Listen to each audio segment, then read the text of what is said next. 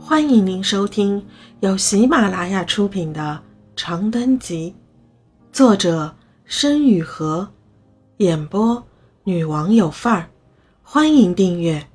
过年二，我闻着味道，垂涎欲滴。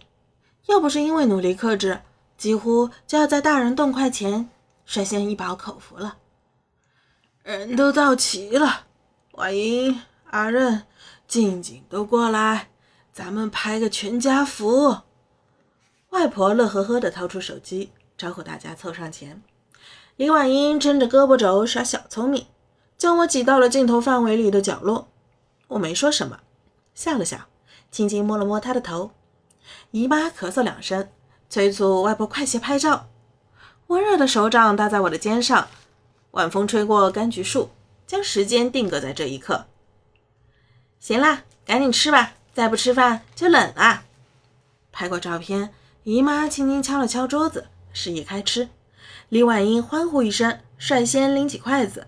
正当她的筷子头将要碰到黄花鱼柔软的肚皮时，院门口忽然响起了一阵不急不缓的敲门声。姨妈微微一愣，脸色嗖而变得比腌了菜还难看。她和外婆对视一眼，随即腮帮子一定。撑着桌面坐起身，我出去一下，你们先吃，不用等我。李婉英点点头，急忙慌张的去夹桌面中心的鱼。外婆则放下筷子，目光紧紧追随着逐渐远去的姨妈。我放轻了呼吸，侧耳聆听门口的动静。葡萄藤下阴影斑驳，打在每一个人的脸上，像早行浮动的池底。李婉英大嚼特嚼的声音和土狗阿黄在呜咽的寂静中显得无比响亮，几乎震耳欲聋。我沉默地听着，来的似乎不止一个人，而且从声音听起来都是男人。他们在说什么？他们和家里到底什么关系？为什么姨妈刚才的脸色那么差？她一个人应付得来吗？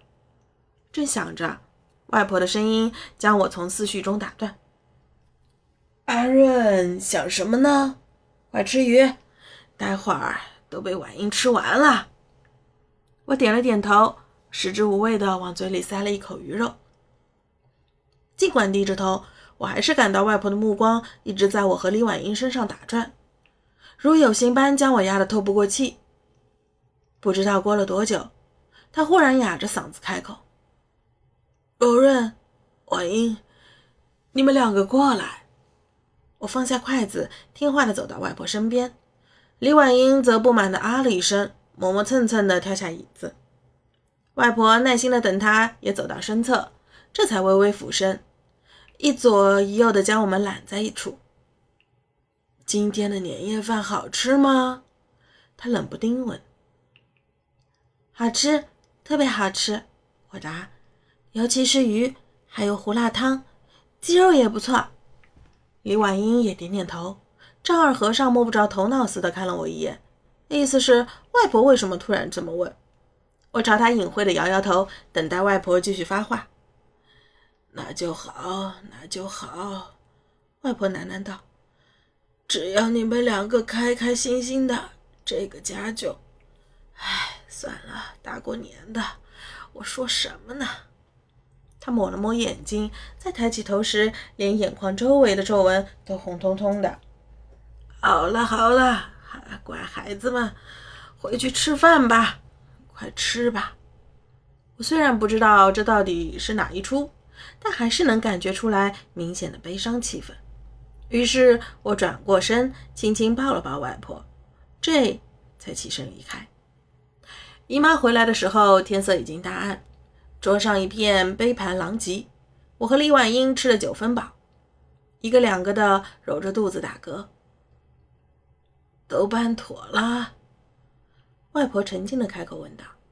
姨妈点点头，心不在焉的嗯了一声，拾起筷子道：“妥了，三个月二十万，我想办法。”我抬起眼，偷偷瞥了姨妈一眼，在她的眼角看到毫不掩饰的疲倦和无力。我戳了戳李婉英，干嘛？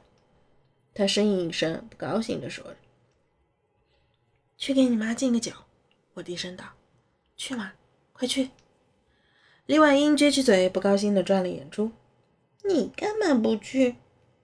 不一样的，得你去才好。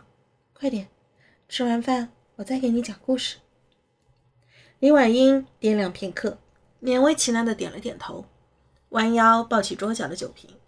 只见她颤颤巍巍地绕过半面桌子，走到姨妈身旁，颇为僵硬地开口道：“妈。”给你敬酒，新年好，好，好，好，什么都好。我扶额，这叫什么话？早知道还不如我自己去了。可是姨妈却笑了。谢谢婉英，她接过酒盅，温和回答：“那就借你吉言，新的一年什么都好。”他扬起脖子一饮而尽，当的一声，酒盅磕在玻璃桌面上。我抬起眼和姨妈对视。他极尽温柔地看着我，什么也不说，眼底有泪光闪烁。当天夜里，外婆从外面的小贩那里买来了烟花，放烟花，放烟花，我们来放烟花吧！李婉英围着地上的红色塑料袋嗷嗷直叫，弯下腰，一个接一个地掏出袋子里的烟花，把它们扔到地上。我坐在柑橘树下，和阿黄一起静静地看着眼前的一切。华灯初上，院子里处处挂着晶亮的红灯笼，将每个人的脸庞都映得红彤彤、亮莹莹的。厨房里洗碗的水声哗啦啦地传进我的耳朵，外婆和李婉英聊天时的笑声阵阵响起，周遭仿佛摇曳着一条红色的温暖的河流，在淌过每个人的身体时，将他们的心绪洗刷得温暖又平和。我喜欢这样的时刻，我努力将这一刻记在心上。抬起头看了看星星，爸爸妈妈，你们看到了吗？我很快乐，很幸福，也很知足。你们不要担心我，我在姨妈家过得很好。姐，过来放烟花啦！李婉英手里捏着两根滋啦作响的仙女棒，一边转圈一边朝我大喊。我闻声起身，接过她手里的烟花棒，也学着她的样子在空中画圈。在黑暗的夜色里，在明亮的焰火前，我像小时候那样许了一个愿望，希望姨妈、外婆、李婉英和我永远快乐，永远幸福，永远在一起。夜色磅礴，街道深处响起过年的成串鞭炮声。我举着仙女棒和李婉英在院子里跑啊跑，笑得上气不接下气。听众朋友，本集已播讲完毕，请订阅专辑。下集精彩继续。